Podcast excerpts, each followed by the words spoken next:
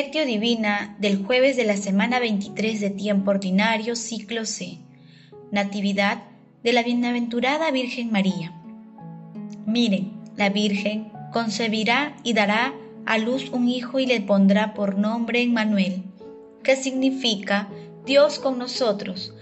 San Mateo, capítulo 1, versículo 23. Oración inicial. Santo Espíritu de Dios, amor del Padre y del Hijo, ilumínanos con tus dones para que podamos comprender los tesoros de la sabiduría que Jesús nos quiere revelar en este día. Otórganos la gracia para meditar los misterios de la palabra y revélanos sus más íntimos secretos.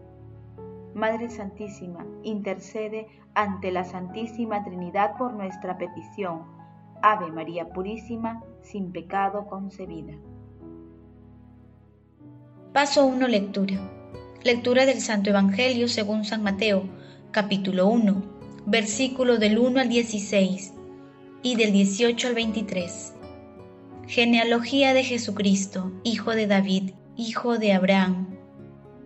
Abraham engendró a Isaac, Isaac a Jacob, Jacob a Judá, y a sus hermanos Judá engendró de Tamar a Fares y a Sara. Fares a Esrón. Esrón engendró a Arán, Arán a Aminabad, Aminabad a Nazón, Naasón a Salmón.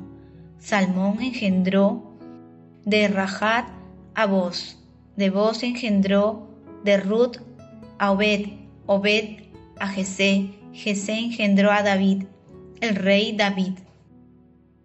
De la mujer de Urías engendró a Salomón, Salomón a Roboán, Roboán a Abías, Abías a Asaf, Asaf a Josafás, Josafás a Jorán, Jorán a Osías, Osías a Joatán, Joatán a Acaz, Acaz a Ezequías, Ezequías engendró a Manasés, Manasés a Amós, Amós a Josías, Josías engendró a Jeconías y sus hermanos cuando el destierro a Babilonia. Después del destierro a Babilonia, Jeconías engendró a Salatiel, Salatiel a Zorobabel, Zorobabel a Abiud, Abiud a Eliaquín, Eliaquín a Azor, Azor a Sadoc, Sadoc a Quín, Aquín engendró a Eliud, Eliud a Eleazar, Eleazar engendró a Matán, Matán a Jacob y Jacob engendró a José, el esposo de María, de la cual nació Jesús llamado Cristo. El nacimiento de Jesucristo fue de esta manera. María, su madre, estaba desposada con José y antes de vivir juntos, resultó que ella esperaba un hijo por obra del Espíritu Santo. José, su esposo, que era justo y no quería denunciarla, decidió repudiarla en secreto, pero apenas había tomado esta decisión, se le apareció en sueños un ángel del Señor que le dijo, José, hijo de David, no tengas reparo en llevarte a María, tu mujer, porque la criatura que hay en ella viene del Espíritu Santo, dará a luz un hijo y tú le pondrás por nombre Jesús, porque él salvará a su pueblo de sus pecados. Todo esto sucedió para que se cumpliese lo que había dicho el Señor por medio del profeta. Miren, la Virgen concebirá y dará a luz un hijo y le pondrán por nombre Emmanuel, que significa Dios con nosotros. Palabra del Señor, gloria a ti Señor Jesús. Que toda la creación pues rebase de contento y contribuya a su modo a la iglesia, a la alegría propia de este día. Cielo y tierra se unen en esta celebración y que la festeje con gozo todo lo que hay en el mundo y por encima del mundo. Hoy, en efecto, ha sido construido el santuario del Creador de todas las cosas y la creación, en un modo nuevo y más digno, queda dispuesta para hospedar en sí al Supremo Hacedor, Andrés de Creta. La fiesta de la Natividad de la Bienaventurada Virgen María se remonta al siglo V, cuando se edificó una iglesia en Jerusalén donde supuestamente había estado la casa de San Joaquín y Santa Ana, padres de la Virgen María. Paso 2. Meditación, queridos hermanos. ¿Cuál es el mensaje que Jesús nos transmite a través de su palabra? En esta hermosa fiesta meditamos con un extracto de la exhortación apostólica post-sinodal Sacramentum Caritatis del Papa Emérito Benedicto XVI que María Santísima Virgen Inmaculada, Arca de la Nueva y Eterna Alianza, nos acompañe en el camino al encuentro del Señor que viene. En ella encontramos la esencia de la Iglesia realizada del modo más perfecto.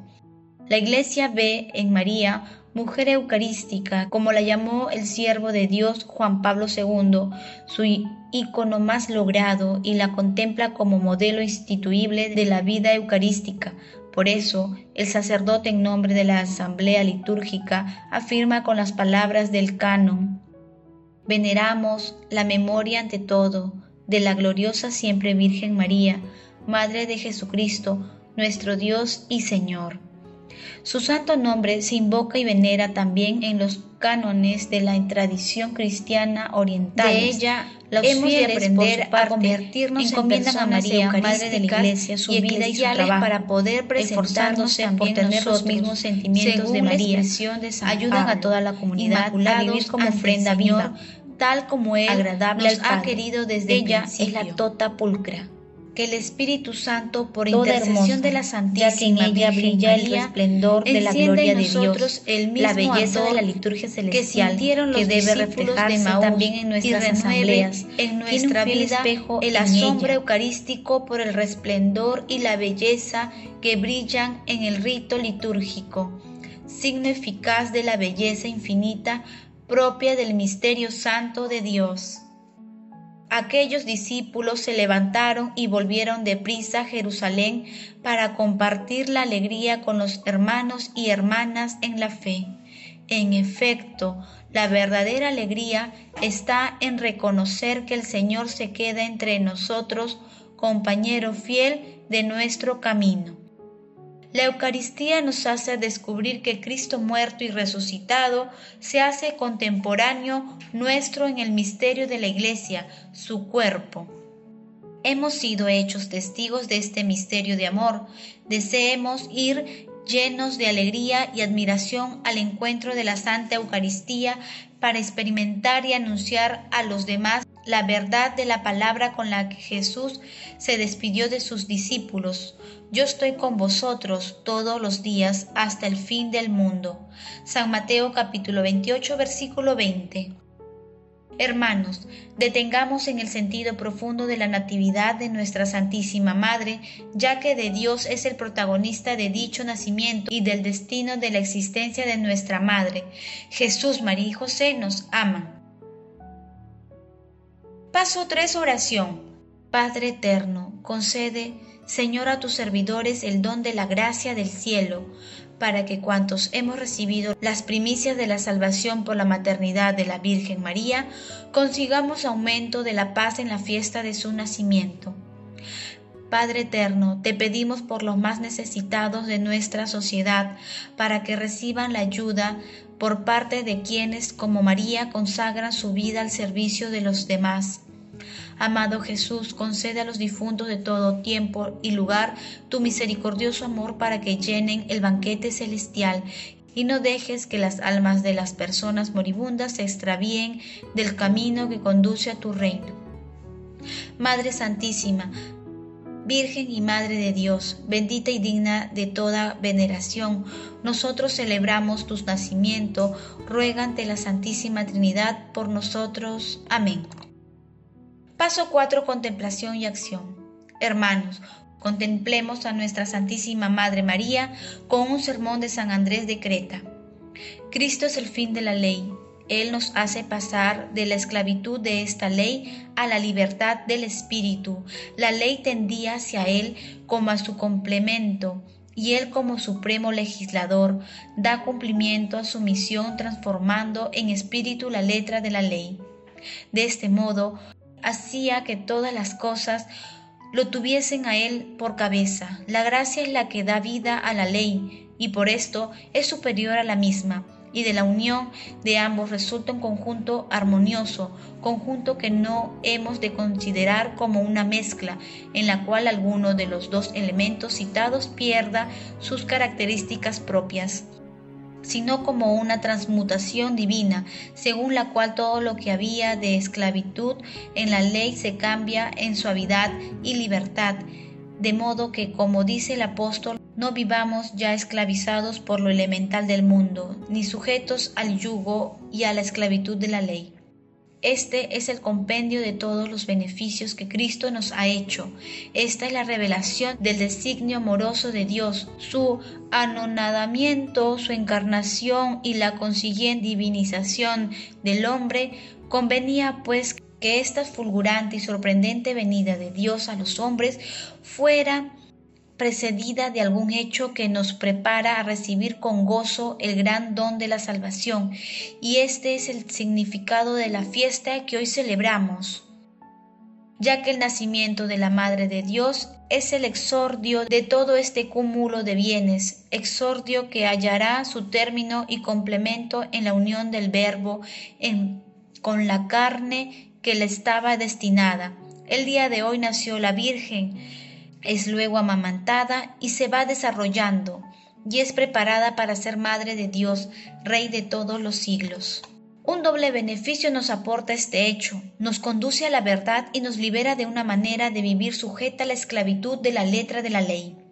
¿De qué modo tiene lugar esto? Por el hecho de que la, por el hecho de que la sombra se retira ante la llegada de la luz y la gracia sustituye a la letra de la ley por la libertad del espíritu, precisamente la solemnidad de hoy presenta el tránsito de un régimen de otro al otro en cuanto que convierte en realidad lo que no era más que símbolo y figura, sustituyendo lo continuo por lo nuevo que toda la creación, pues, rebose de contento y contribuya a modo a la alegría propia de este día. Cielo y tierra se unen en esta celebración y que la festeje con gozo todo lo que hay en el mundo y por encima del mundo. Hoy, en efecto, ha sido constituido el santuario del Creador de todas las cosas y la creación, de un modo nuevo y más digno, queda dispuesta para hospedar en sí al Supremo Hacedor el amor todo lo puede. Amemos, que el amor glorifica a Dios. Oración final. Gracias Señor Jesús porque tu palabra nos conduce por caminos de paz, amor y santidad. Espíritu Santo, ilumínanos para que la palabra penetre a lo más profundo de nuestras almas y se convierta en acción. Dios glorioso, escucha nuestra oración. Bendito seas por los siglos de los siglos. Madre Santísima, intercede ante la Santísima Trinidad por nuestra petición. Amén.